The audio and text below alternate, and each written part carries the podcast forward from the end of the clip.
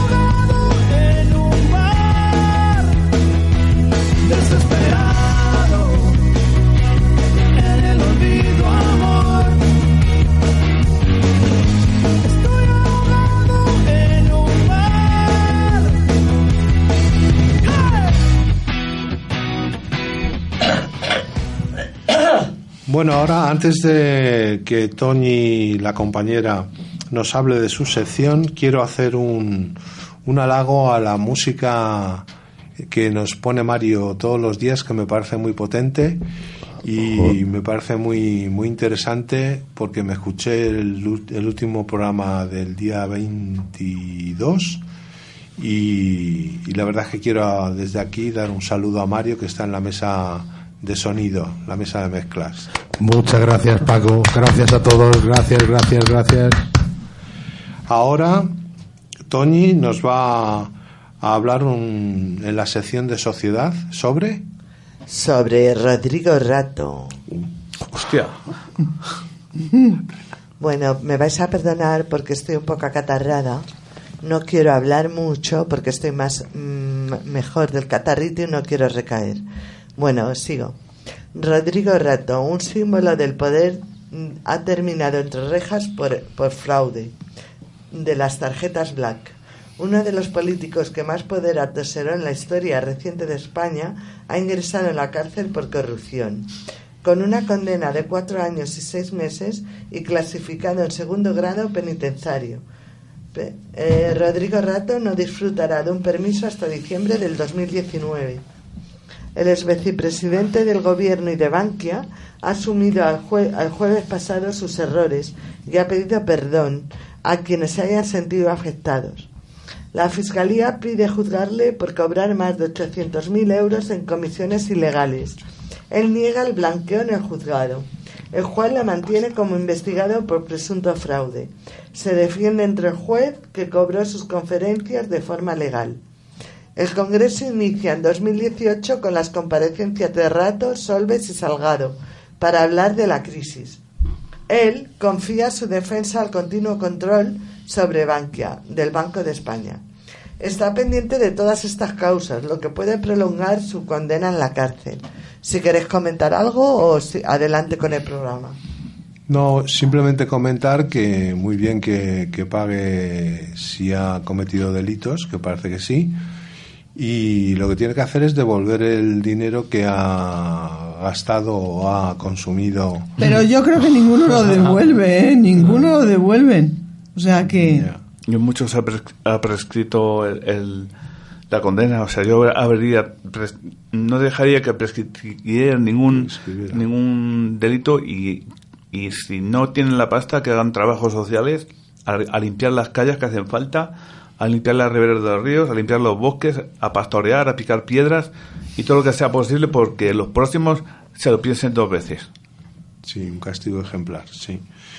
Bueno, pues ahora, ah, bueno, sí, eh, vamos a pasar a, a la cocina que nos va a cocinar Juana un... Un guiso de patatas con cuello de cordero.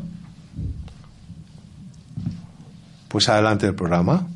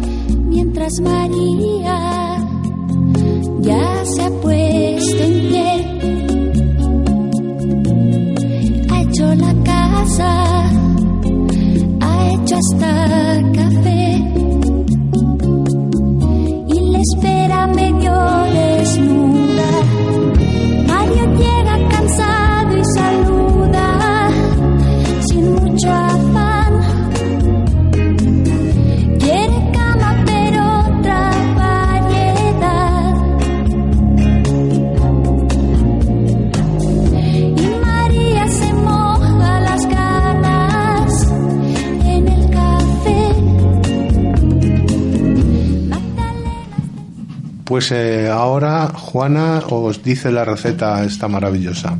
Bueno, sí, las patatas guisadas con cuello de cordero. Es una receta, receta para este tiempo que ya ha entrado el frío. Y es muy sabrosa, contundente y al mismo tiempo económica. Os digo los ingredientes. Cuellos de cordero los compramos en la carnicería, más o menos dos o tres trozos por persona. Ajo, cebolla, zanahoria, pimiento verde, tomate, patatas, según las personas que vayamos a comerlas. Elaboración. Ah, bueno, y también digo el vino, como tres cuartos de vino blanco, de vaso. Ponemos en la olla aceite y doramos los trozos del cuello de cordero, los, los o sea, a ver, ponemos en la olla aceite y doramos los trozos de cordero en la olla, los sacamos de la olla y en el mismo aceite de freírlos ponemos el ajo en láminas y esperamos a que se dore. Luego le añadimos la cebolla picadita y salamos. Y cuando esté transparente añadimos la zanahoria, la salamos también y cuando esté doradito ponemos el pimiento verde picadito. Vamos pon- Vamos poniendo la sal según vayamos poniendo los ingredientes.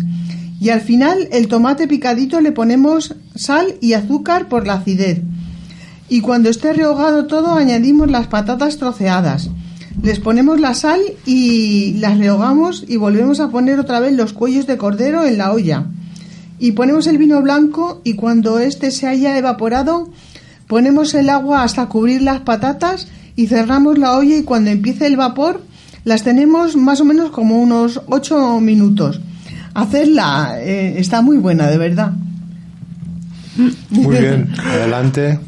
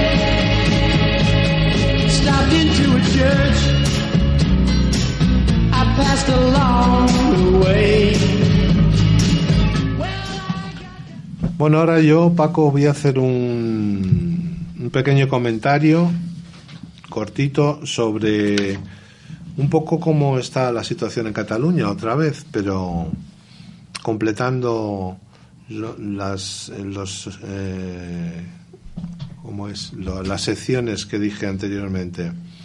En Cataluña declina la estrella de Puigdemont, mientras las encuestas sonríen a ERC, Esquerra Republicana, y a Oriol Junqueras. Y Oriol Junqueras, reconvertido al pragmatismo, refuerza su liderazgo al frente del proceso, desde la sala de visitas de la cárcel de Lledoners. Cataluña está viviendo sus jornadas más extrañas. Este sábado, por ejemplo, en las calles de Barcelona se ha vivido el reverso de los acontecimientos de hace un año. Esta vez han sido los independentistas quienes han acosado y agredido a los guardias civiles y policías nacionales que pretendían manifestarse por las calles de la ciudad y que en esta ocasión han desenfundado sus porras para repeler a la masa soberanista. Hoy los comités de defensa de la República amenazan al presidente Quintorra y al conseller Miquel Buch y les dicen traidores lo pagaréis. Hasta, ¿Hasta dónde vamos a llegar en la, en, en la vulneración de la Constitución española? ¿Hasta dónde en revertir el sistema democrático español? Nada más. Y, y nada menos. Adelante programa. Pausa. Esta es la historia de un Cadillac solitario. Ahora vamos a hacer una pausa de cinco minutillos y después seguimos con el programa.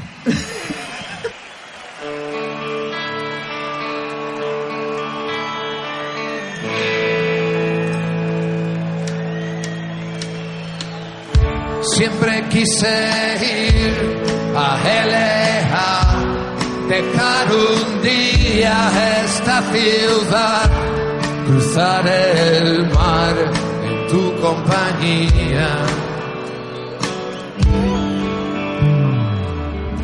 Pero ya hace tiempo que me has dejado y probablemente me habrás olvidado. No sé qué aventuras correré sin ti.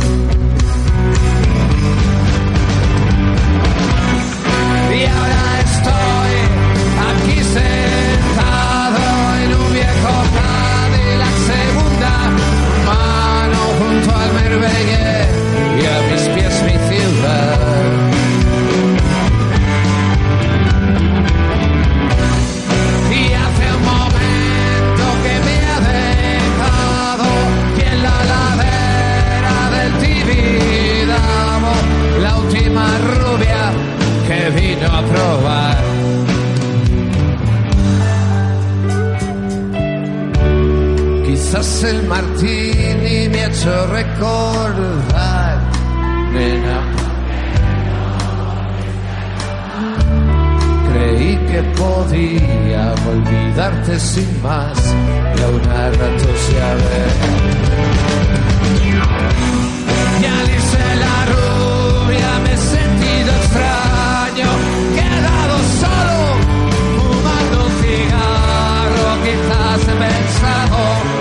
nostalgia de ti.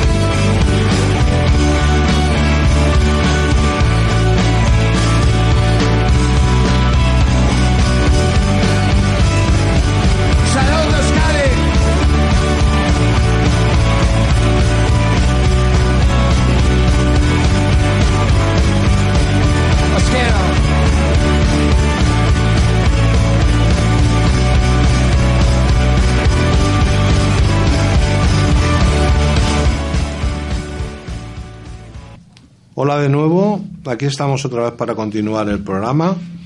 Ahora Manuel nos va a hablar en tal día como hoy de... ¿eh? ¿De qué? Ah, eh, tal día como hoy, eh, tal día como hoy, pues vamos a hablar tal día como hoy. Ah, vale. Pues venga. Vale, en primer lugar vamos a hablar de deportes. No, que no está Martín, pero no es el malo. Bueno, eh, hoy, 29 de octubre, el sol salió a las 6.41 y se pondrá a las 17.45. Vamos a empezar por 1508, hasta el 2017. En 1508, Fernando el Católico confierne al almirante de Diego, de Diego, hijo de Colón, el descubridor de América. ¿Qué pasa? Y le hizo gobernador, gobernador de las Indias, aunque más que de las Indias fue de América, que se quiten los escritores que han hecho estas cosas. En 1836 trasladó la Universidad Complutense a Madrid. Tal día como hoy, en 1859, España declara la guerra a Marruecos por haber destruido el país norteafricano y puso unas fortificaciones en Ceuta. En 1876 la, fundación en España de la Institución Libre de Enseñanza.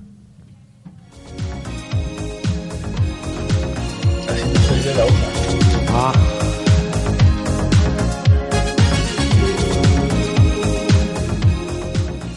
Bueno, sigue aquí tal día como hoy y seguimos como tal día como hoy en 1901 y la inauguración del funicular del Tibidabo en Barcelona, primer y el primer ferrocarril de este tipo construido. En 1923, Kelman Ataltun ocupa la presidencia de la nueva República de Turquía. No sé, no sé portugués turco, pero, pero bueno, es eso. En 1936 en España hubo una guerra civil española y hubo un fusilamiento en Aravaca, Madrid.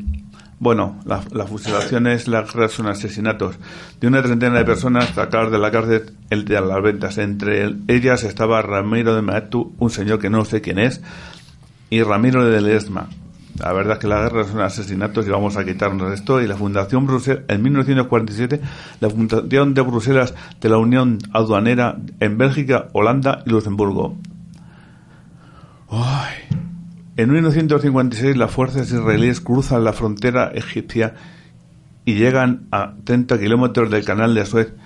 ¿Qué os parece que el pueblo judío ha hecho lo que ha podido y últimamente ha habido un atentado en Estados Unidos? ¿No creéis que es un poco el reflejo de lo que está pasando en, con Israel, con los países de alrededor de Israel? ¿Qué os parece si es el reflejo del de, malestar que se crea allí?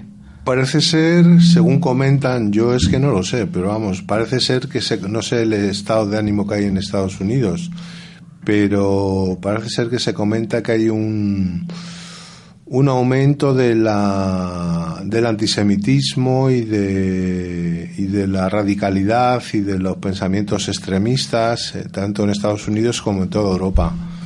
Parece ser, se han comentado eso. Bueno, y, a- y aparte de, para mí, que el señor Trump, que es una trampa, ate- a- tiene bastante curiosidad siempre porque los judíos tengan como como capital que fuera, ¿cómo se llama? Jerusalén. Jerusalén. Y entonces yo pienso que es también un ataque a Trump. De alguna manera ese hombre, pues, yo, mira, yo se lo digo a mucha gente, Trump va a morir como Julio César. Está rodeado de mucha gente que no le traga, llegará un momento aunque no puedan más y se lo cargarán en la Casa Blanca. Esperemos que no, mm, no- bueno, yo, yo soy mala persona, ojalá le pase. Así que vamos a seguir un, un segundo. Mario subirá la música y yo le daré la vuelta a la, a la página. Por favor, Mario.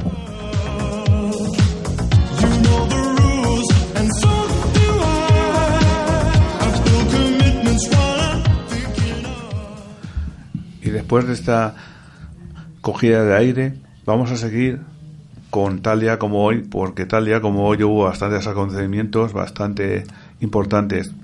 En 1981, el Congreso de los Diputados de aquí autoriza al gobierno negociar la adhesión de España a la OTAN, cuando el pueblo decía no a la OTAN y que se fueran los americanos, ya era una imposición de Estados Unidos. En 1982, Bueno, va, esto es bueno. Se, se disolvió el Consejo de la Revolución Portuguesa y fue sustituido por el Congreso del Estado del Tribunal Constitucional del Consejo de Superior de Defensa. O sea, eh, no he buscado más, pero me da la sensación que mientras que escribía, eh, yo mm, tengo un... No sé, me gusta la gente de Portugal porque saltó de un de una forma de, de gobierno a otra sin tener que pegar un disparo. Le llamaron la revolución de los claveles y que el presidente de la República no es como el aquí que tiene que estar en un palacio. Vive en un barrio humilde, bueno, barrio humilde.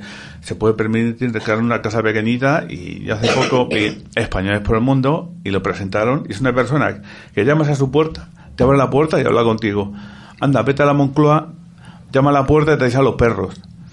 Y en Francia, pues es todo lo contrario, porque el presidente de la República parece que está también en un, en un púlpito. No, vamos, que yo pienso que es igual, el- la jefatura de Estado es igual que sea una república que sea una monarquía parlamentaria. Sí es cierto que, que a lo mejor estoy de acuerdo con los que dicen que, que mejor elegir eh, democráticamente a, a su jefe de Estado que no nombrarlo a dedo, ¿no?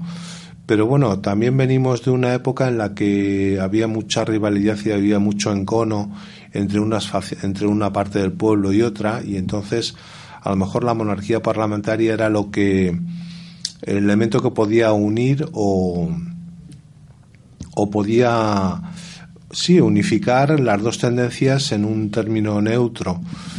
No lo sé, yo me da igual porque tanto el presidente de la República como el monarca que tenemos actualmente en la monarquía parlamentaria ganan más o menos lo mismo, tienen casi las mismas prebendas, no sé, no veo mucha diferencia. Si las veis vosotros, Sí, por ejemplo, yo cada vez que abro una revista veo a la, a la reina de España, que es la vecina del quinto, con un modelito distinto, incluso la que dicen que va a ser la futura reina de Inglaterra, eh, la copia. O sea que yo he visto vestir igual que la, la Leticia a la, ¿cómo se llama? ¿Mega? ¿Mega? Megan, no, Me- espera, eh, Esa, la, la, la de la que está casada con el hijo de la Lady Di, eh, que puede haber sido reina de, de, de dónde, de Inglaterra. Un inciso, el sábado vi una película y trabajaba ella en la tele. ¿Quién, Leticia? ¿Quién? Megan, hombre, Megan. La chica Ah, del ya, príncipe, ya, ya, la, ya, ya. la De nuera de Lady Di, Mm. que para dejarse una película protagonista el sábado en la tele, no me acuerdo cómo se llama, pero era ella. Bueno, y seguimos con la Diego Moy en 1989, tercer triunfo consecutivo del PSOE en las elecciones legislativas obtiene mayoría absoluta con 176 escaños, una cosa que nunca había pasado en, este país y que de verdad era en, aquel momento necesaria para mí. ¿Para vosotros fue necesario que hubiera mayoría absoluta en esos momentos? Cuando, cuando gobernó Cuando- el PSOE sí. Al principio, Ajá. Pues estuvo bien, ¿no? Que gobernara solamente. Era como un aviso de decir, eh, eh, aquí tiene que haber democracia. Para mí, Claro. para mi entender, eh, tenía que haber una democracia. Lo único que a mí no me gustó es que siempre hay que hay una mayoría absoluta, hace lo que les da la gana, sin contar con el resto de los Sí, eso es verdad, eso es verdad. Yo lo que no estoy de acuerdo es, o sea, me parece muy bien la legalidad porque es una cosa legal, pero la elección de, de, por ejemplo, el gobierno que tenemos ahora no ha sido popular, no ha sido democrática. Bueno, sí, de- sí es con respecto a las leyes, pero lo que no estoy de acuerdo es que, que con la minoría que tiene de, de escaños en el Parlamento se deje llevar y esté influenciado por digamos los independentistas O sea, catalanes a mí me parece muy bien ese vascos. gobierno. Me parece muy bien Si este te- gobierno si yo no porque que- además estoy está dando- haciendo una cantidad, va a hacer una cantidad de, de reformas sociales impresionante, muy muy acertadas desde mi punto de vista. que sí que, que va a hacer ya veremos si las hace pero de momento se está dejando llevar por los nacionalistas catalanes y vascos y está influenciado por un radicalismo que no tiene nada que ver con la izquierda ni con la derecha Y en Cataluña no estamos para juegos de esa índole. El presidente no puede ser prisionero de unos, digamos, radicales que quieren la independencia y separar a España. Sí, pero, pero pasa Yo- una cosa que hasta que se han hecho los presupuestos del Estado, todo el mundo sabe que tenía que ser aprobado incluso por la, por la minoría y que la presión que tenemos con Europa es que decir, oye, o tenéis un poquito de estabilidad o ponemos una multa, que eso es lo peor que nos podía pasar. Sí, pero ¿sabes qué pasa? Que hasta ahí se han saltado, me parece, la legalidad vigente, no sé qué tipo de legalidad, pero primero tenía que haber pasado, antes de ir a Europa, tenía que haber pasado por el Parlamento. Y una vez que pasase por el Parlamento, tenía que haber ido a Europa, no al revés. Entonces, como en el Parlamento no tenían los votos todavía ganados de, los, digamos, radicales nacionalistas, pues eh, se han paseado un poquito por Europa y en Europa le han dicho, eh, esto hay que concretar las cosas, no se puede venir aquí de visita coyuntural. que es una cosa muy seria que, no, que nos implica a todos. Y bueno, eh, a pesar que llegamos a 1992, las Olimpiadas no fueron una cosa... Bueno, sí que fueron. ¿Qué narices? Sí que fueron. En el 92, el famoso 92, cuando el Barcelona ganó su primera Copa de Europa. Gol de falta del señor Kuman. El señor de los codazos, el faltero total, el señor de las faltas, las tarjetas rojas y de las expulsiones. El caso es que en 1992 también las Olimpiadas fueron increíblemente, nos tenemos que dar un, un silencio porque murió Montserrat Caballé, una precursora que hizo que, que la cultura, sobre todo de Cataluña, fuera mundialmente más conocida, con un también desaparecido Freddie Mercury, que hace poco también murió, por desgracia. Freddie Mercury murió hace bastante Hace tiempo, ya. ya, no sé me ha dado un golpe en la cabeza esta mañana. Y bueno, nos saltamos nos saltamos a 1993 cuando fue liberado Julio Iglesias Zamora eh, tras parecer 117 días secuestrado por ETA. Eh, ¿Os acordáis de qué manera eh, salió del Zulo ese hombre después de 117 días?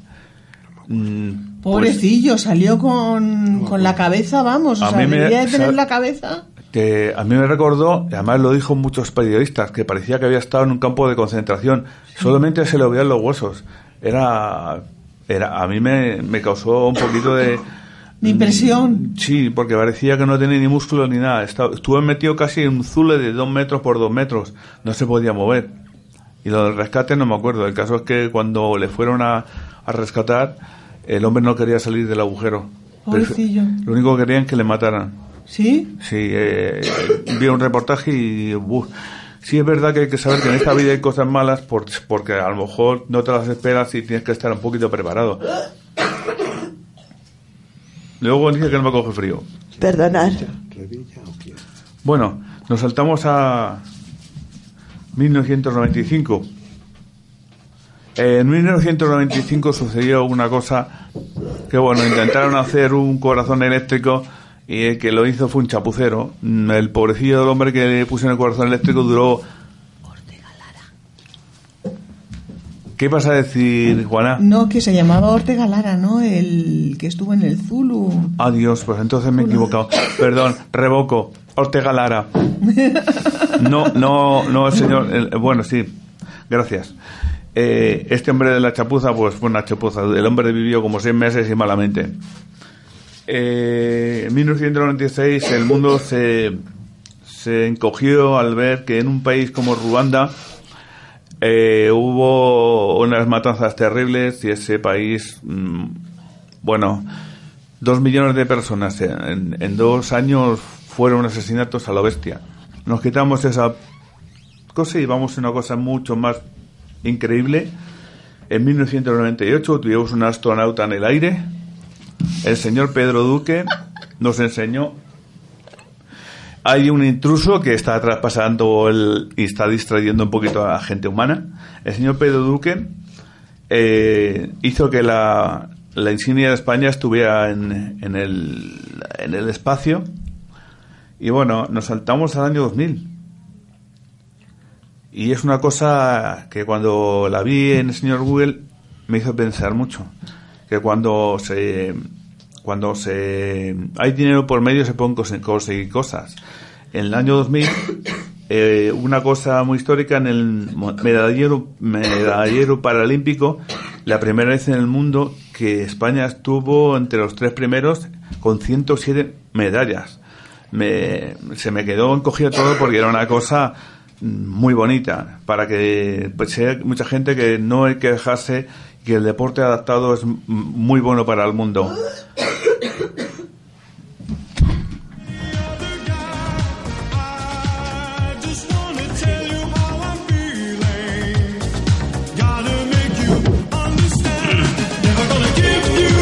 decía que íbamos ya te queda eso nada más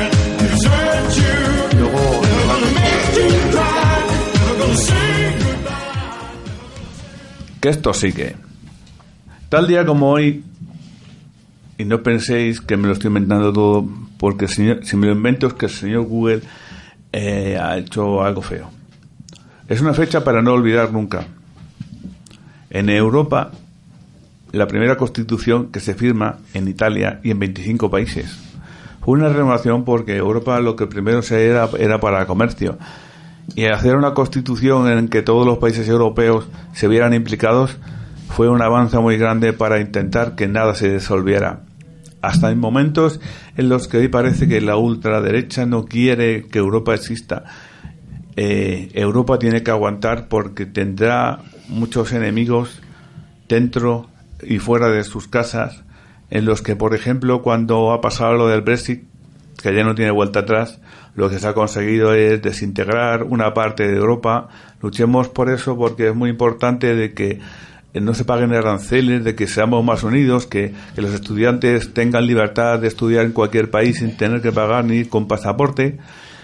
Y esa lucha es la que tenemos que mantener. Y que si hay otros países de Europa que quieran integrarse, que es lo más bonito que hay, y hacer que se integren más, mm, ¿cómo se dice?, derechos para las personas que tengan problemas, como si en un país no se puede solucionar un problema, vaya y cuanto más gente tenga apoyo, ese problema se disuelva. Si vas a decir algo, Paco. no como no te salía la palabra te de conseguir más derechos de conseguir no Sí, sí. te quería decir para. Bueno, nos saltamos esta buena noticia del 2004 para llegar a algo que no fue tan divertido. En 2006, los serbios, después de una cruel guerra de los Balcanes, se crea un referéndum y se aplica que en la Constitución que, de- que define a Kosovo como parte de, integrante de un país, una parte que de verdad sufrió muchísimo.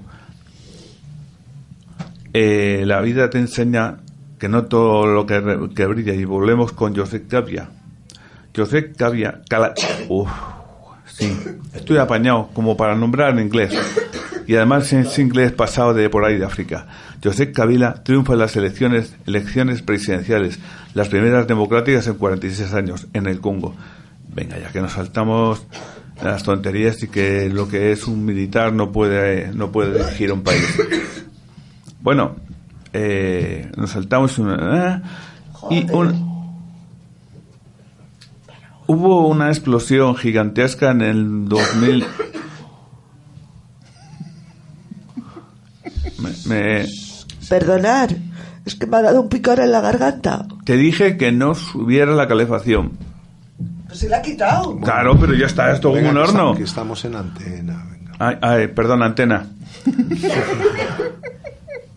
es que mi quini- ay, que se me ha ido el siglo. Bueno, va. Eh, que me paso hasta el 2017 y como nuestro compañero Paco hablaba de Cataluña, hasta ahora el tema es estéril. La independencia de Cataluña hay que, señores catalanes, bajar a la tierra. Que cuando se, se congrega un país para hacer un país, tiene que haber un consenso de, todo lo, de todos los participantes en la Cámara eh, de una comunidad, una comunidad autónoma. Eh, si, por ejemplo, el país de Gales, por decir un país de Gales, eh, tuviera el 100% de personas que quieren independizarse, tiene la total libertad de coger y decir, eh, queremos ser libres. Ya está. Y por ejemplo también la es penoso, es penoso que mucha gente de la que se quiere desintegrar de España no se dé cuenta de que tiene muchas más ventajas estar dentro de un país mucho más reconocido que estar fuera. Co- ah, bueno, sí, eh, que me he enrollado mucho. Que, que siga el pro- pro- pro- pro- programa. Adelante con el programa.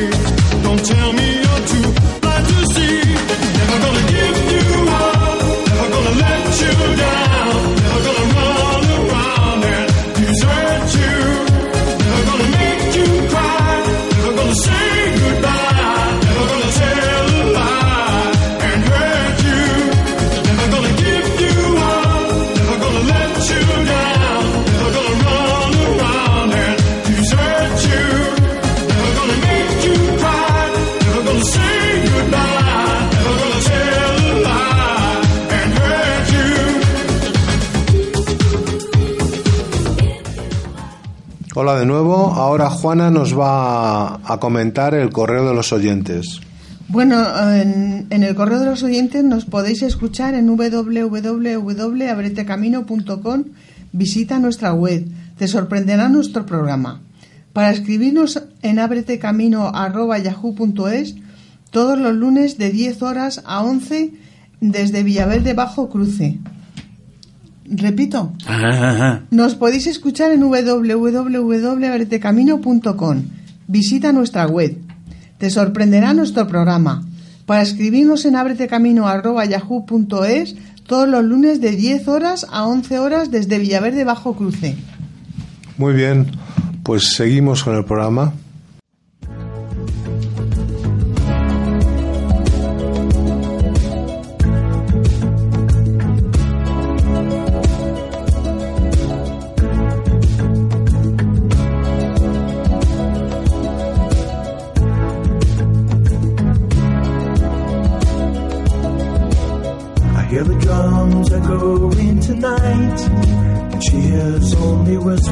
Of some quiet conversation. She's coming in 12:30 flight. The moonlit wings reflect the stars that guide me towards salvation. I stopped an old man along the way. Nuestra compañera Tony nos habla en música comentada de... El grupo U2, vocal Bono. A por ello, adelante. Bueno, me vais a perdonar el inglés y el catarrillo, que estoy mejor y no quiero recaer. Bien, el grupo de rock U2 es una banda de rock originaria de Dublín, Irlanda, fundada en 1976. Actualmente cuenta con tres premios Globo de Oro, 22 Grammys y 7 Brit Awards. Al comienzo se dedicaron a tocar canciones de los Rolling Stones y de los Beatles, hasta que en 1978 ganaron un concurso de su instituto que era patrocinado por el productor Paul McGuinness, quien les ofreció un contrato de grabación. Así lanzaron su primer sencillo, U2 There. Después de esto publicaron en 1980 el sencillo On Third Day y poco después su álbum debut, Boy, que aunque tenía tintes de pop punk, in- innovó por un sonido diferente del normal visto en la época y por sus letras de gran compromiso social. Para su promoción, la banda realizó una gira por algunos países europeos e hizo conciertos tanto en su país como en Inglaterra. Lograron ubicar a Boy en el puesto 70 de las listas americanas. En 1983, la banda publica su tercer disco, War Con, el que lograron introducirse ante el público juvenil irlandés por sus letras políticas. Perdón. El el disco rápidamente fue un éxito y debido a sus mensajes, la banda fue contactada por el Papa Juan Pablo II para celebrar una reunión, aunque esta finalmente nunca ocurrió. Para promocionar su nuevo álbum, el grupo realizó un tour con el que grabaron Under on Blind Red Ski, que fue el mejor disco en directo hasta el momento en Reino Unido y que logró el segundo puesto en las listas. Pese a estos éxitos, no fue sino hasta la publicación de and Trick en 1986 cuando alcanzaron su mayor éxito. En el 1988 volverían al estrellato con Rally Count Noon, volviendo a los primeros puestos. Y en 1995 la banda compuso el sencillo Hallmark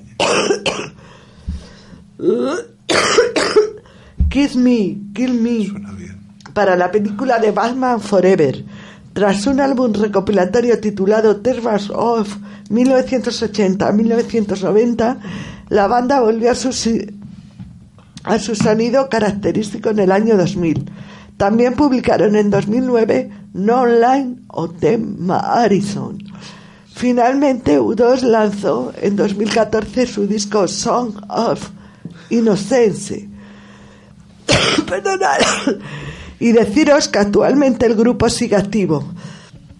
Adelante, programa.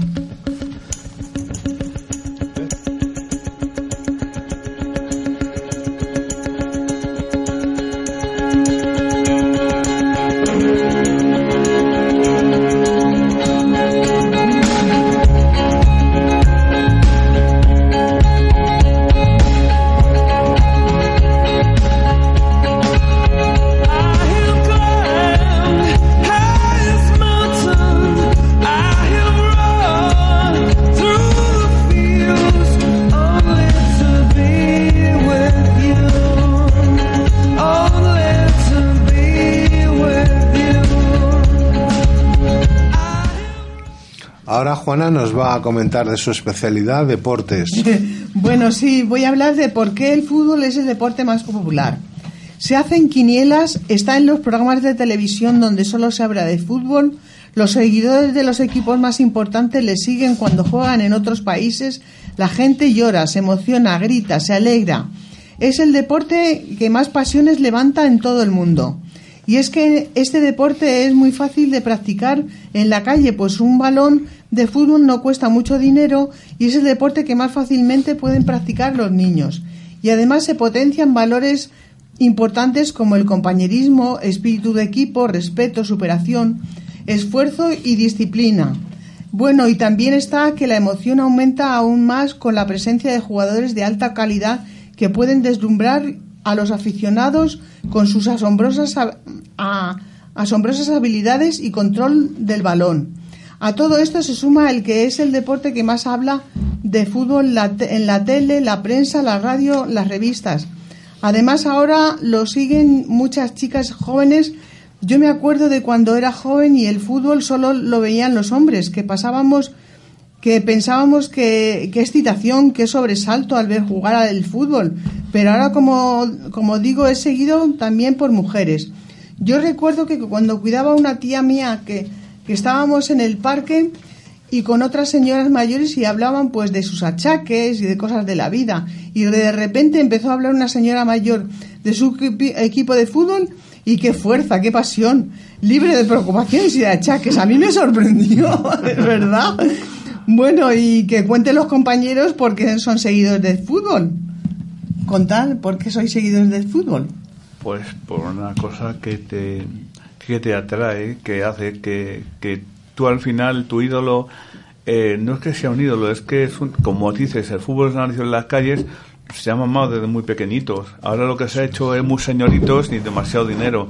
Pero antes era un deporte mucho más rudo, mucho más mm, en la calle, en tierra. Y se dio un momento en que alguien se dio cuenta de que apostando, como has contado, apostando, eh, como pasa con la primitiva, al final lo que haces es picarte, hacerte de un grupo y ese grupo, tú te sientes identificado con ese grupo pues porque te sientes a gusto con esa gente y porque es... Que lo cuente Paco, que lo yo, sabe. no, yo voy a decir un poco lo que me ocurrió a mí. Que yo pues estaba al lado de una gran pradera eh, y entonces ahí siempre íbamos a jugar y cuando éramos pequeños y la gente jugaba pues con la pelota y tal y jugábamos y echábamos partiditos y tal y ahí fue donde me vino a mí la, la ilusión o la el encanto de, de- del fútbol, de jugar al fútbol y de, y de verlo. O sea, y, y creo que ese es el motivo principal por el cual yo soy un poco aficionado del fútbol, cada vez menos. Eh, ¿Barcelona 5 o Real Madrid 1? Lopetegui está a puntito de irse de Real Madrid. Y felicidades a todos por el día de hoy, que en cumpleaños. Seguimos con el programa.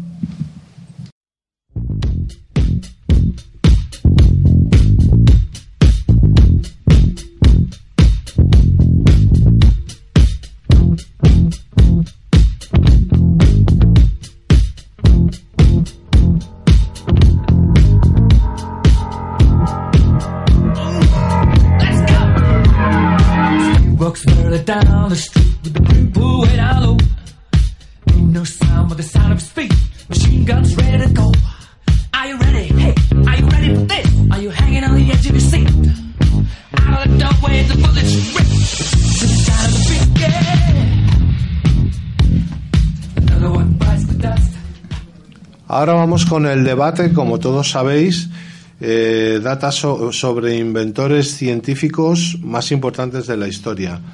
Vamos a dar paso a Manuel que, que nos va a explicar una breve introducción. Os prometo que va a ser corta.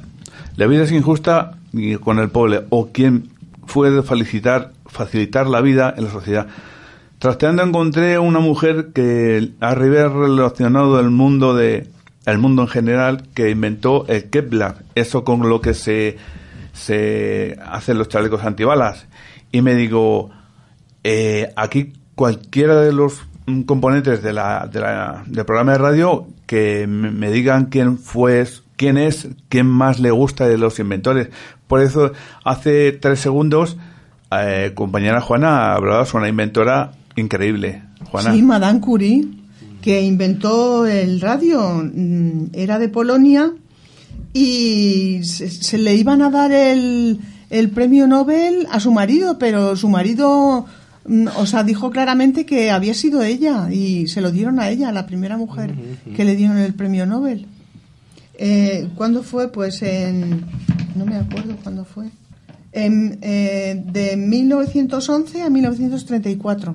A mí, a mí me parece que hubo mucho amor ahí y los dos se centraron en lo que era para inventar, pues lo que ahora son los rayos X, ¿verdad? Sí, la radioactividad. Y Paco, ¿qué invento a ti más te ha impresionado? Pues yo, por empezar, eh, digamos por el principio, eh, el resumen de todos los eh, inventores eh, y científicos antiguos como referente de, de la antigüedad, pues es Arquímedes. Sus hallazgos transformaron la física, la matemática, la estática y la hidrostática. Fue el creador de importantes máquinas como el tornillo de Arquímedes y de armas de asedio. Como- y como resumen de la antigüedad, Y decir ahora. que a las mujeres no se las ha nombrado muchas veces como inventoras, porque... mm, ¿Pero por qué? Pues Porque por- eran otro tiempo. por- pues porque a las mujeres, por ejemplo, no las, se las dejaba antes ir a la universidad, solamente iban los Ah, hombres. es verdad. sí. Y- o, o a lo mejor inventaban algo y ponían nombre de, de hombre antes. No, no podían ser mujeres Fíjate, Juanita. las que inventaran. Para mí una mujer que se saltó todo la, y que fue una supermujer fue Coco Chanel. Desde entonces os ponéis pantalones, sin embargo antes ibais todas con falda. Y la libertad con unos pantalones y la libertad de ir con traje a una mujer a mí me parece una, no, no que haber pasado nunca que una mujer por hecho de ser mujer no tuviera no tuviera derechos a, a- a todo lo que no tenía que ver porque el derecho lo tenemos todos. Eh, Juanita, digo Juanita, mm, eh, Tony, ¿qué inventor o qué inventora te te- tienes como que te gusta? Pues mira, no sé bien de inventores porque como está Pachucha me he preparado mal el debate. Pero como dice Juana, a mí me parece muy interesante Marie Curie. Sí. La verdad es que de todos los... de perdonad, todo- ah, sí, perdonad, perdona. ¿Qué otras mujeres hay? Bueno, otras inventoras de, por ejemplo, mm, el, la balsa salvavidas, el limpiaparabrisas, el periscopio e incluso medicamentos para tratar la leucemia y el VIH y la malaria fueron creadas por una mujer por mujeres que deberían estar presentes en las salas de clase. Si el objetivo es inspirar a niños y niñas o hacer cosas grandes. Mary Anderson inventora del, fue inventora del pa- limpiaparabrisas. Y Josephine Conrad inventó el lavavajillas y de la historia. Julie Newmar inventó los panties. Y sujetadores, ¿no? Sí, sí. La, la verdad ¡Qué es que yo, yo- lencería! yo- yo quería decir ¡Qué una cosa. Yo quería decir que de entre los 10 eh, eh, científicos inventores que me han resumido en, en Internet, en Google, no hay ni una mujer. O sea que estoy completamente de acuerdo eh, con lo que decís vosotros de la, que en la antigüedad pues se premiaba más el trabajo de los hombres y las mujeres estaban un poco más olvidadas. Bueno. Yo voy a citar a Albert Einstein como segundo seleccionado de los inventores. Él, junto con Nikola Tesla, son los científicos más relevantes del siglo XX. Mi ídolo, Nikola Tesla. Sus y avances- murió pobre. Sus avances respecto a la gravedad lo han convertido en uno de los más importantes de la historia. Bueno, y también yo digo que, que al igual que en medicina, en investigación y todo eso, se da poco dinero para que esta gente invente y sobre todo en, en ciencia, la verdad. Bueno, Mm, de- se- Nikola Tesla murió pobre, pero también voy a mencionar a quien dicen que inventó por primera vez el papel. Se llama Kai Lun, pero en realidad su nombre es, atención, Kai Lun Xingguan Gong I O I Tai Lun. Ahí se queda la cosa. Que con trozos de, de- que con trozos de mm, de tela y, y, y bambú eh, hizo la primera impresión.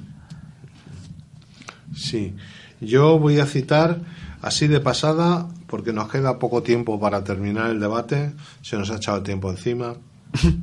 Voy a citar a Nicolás Copérnico, a Galileo Galilei, a Leonardo da Vinci, que fue un pintor, pero fue ingeniero e inventor, fue el creador de varios artefactos vinculados con automóviles, el vuelo y las guerras, como el carro de combate, el helicóptero, el submarino y el automóvil. Bueno, oye, un momentito, un inventor español. ¿Cuál? Es que Manuel Jalón, el inventor de la fregona y de la jeringuilla desechable. ¿Qué pasa? Todo el mundo tiene que ser de fuera. Pues que lo sepa. sí. Oye, es lo Bueno, primero que oigo, También Manuel. quiero citar a Isaac Newton, a Luis Pasteur, a Benjamin Franklin, a Nikola Tes- Tesla, que ya le he citado anteriormente junto con tal, y a Stephen Hawking, que sus estudios se centran hasta hoy en las leyes que rigen el universo, la naturaleza de los agujeros negros, negros y la teoría de la relatividad general. Eh, resumimos. Eso va a ser lo más difícil. Es que no tenemos tiempo, Manuel. ¡Te lo Casi. dije! ¡Te lo dije! Casi que damos por concluido el. eh, Un besazo. Ah, hasta- ánimo a, a los que están próximo. lesionados. Hasta el lunes próximo. ¿Os dais cuenta? Baby, let me be. Cause you don't care. Well, please.